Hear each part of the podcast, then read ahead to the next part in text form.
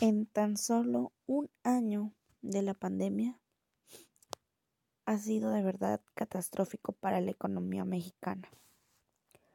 Pues un claro ejemplo de esto pues fue el desplome de 8.5% del Producto Interno Bruto en 2020.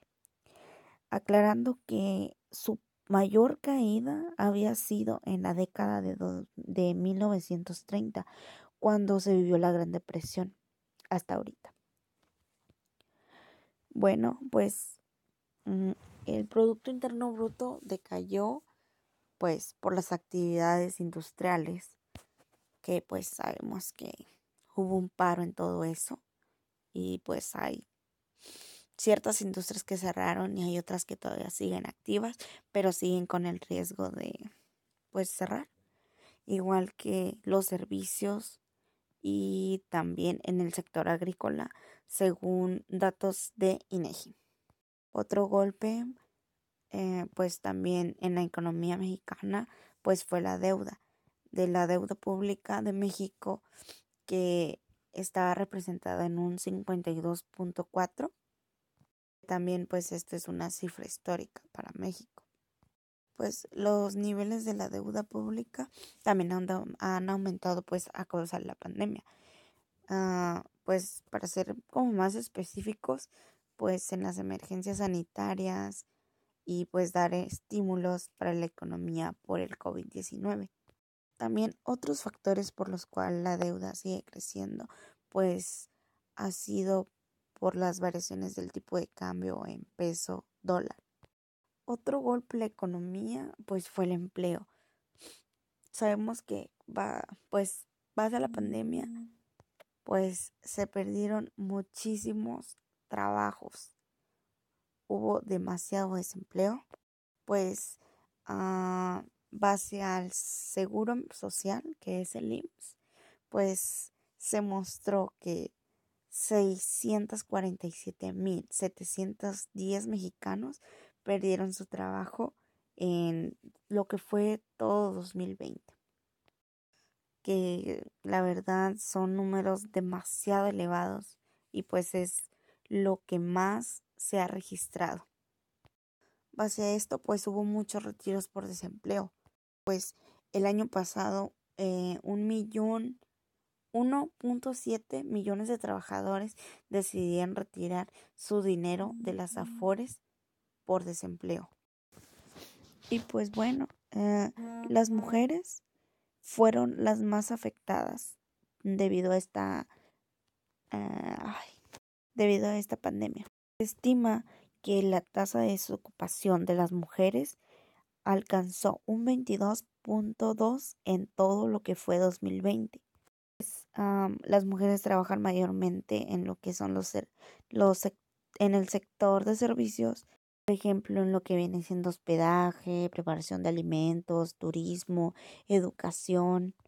En el caso de la pobreza, se estima, bueno, uh, los economistas de BBA México estimaron que la pandemia provocará que a cerca de 12 millones de personas caigan en situación de pobreza lo cual afectaría a un 26% de la población. En sí, cifras oficiales, oficiales, ah, se dice que se darán a conocer hasta agosto de 2021. De aquí pues viene lo que es la pobreza laboral, que de acuerdo al Consejo Nacional, que es Coneval, la pobreza laboral se ubicó en un 40.7 en 2020 esto es una cifra mayor a la que tuvimos el año pasado, que sabemos que en la pobreza laboral, pues lo que fue restaurantes, servicios de alojamiento, pues hay una, hay una reducción, igual que en el sector de construcción. O sea, no solamente lo que fue fábricas. Oh, y un dato muy importante fue que de las, de que de las 32 entidades del país, en 24 se vio un aumento de la pobreza. Pero hay unos que fueron más afectados, que fue como las entidades de Quintana Roo, que pues este fue el más afectado por la ausencia de turismo. Después fue Tabasco, luego la Ciudad de México y para finalizar lo que es Baja California Sur. Después nos vamos con lo que es la inversión. Este fue otro golpe que afectó a la economía en México, que fue la caída de 11.7 de la inversión extranjera directa. Con esto se perdió demasiado dinero. De acuerdo con la Asociación Mexicana de las Instituciones de Seguro, se identificó el coronavirus como la cuarta catástrofe más costosa en la historia del país, con un costo de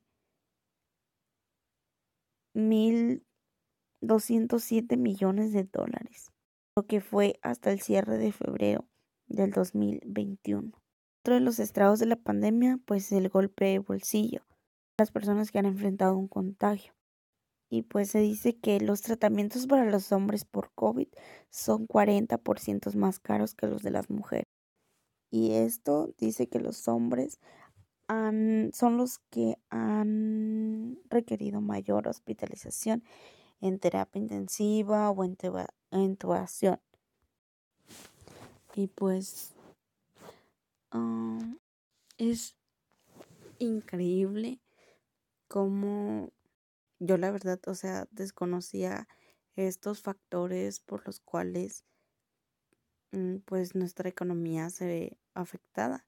Y es increíble, o sea, ver todos esos números, saber todas esas cosas y es como hasta dónde puede llegar la ignorancia de la gente. O sea, sí, mm, nosotros sí podemos saber del desempleo, pero que hay de todo lo demás, o sea, yo creo que esto se debería de implementar o no sé, algo para que la gente vea.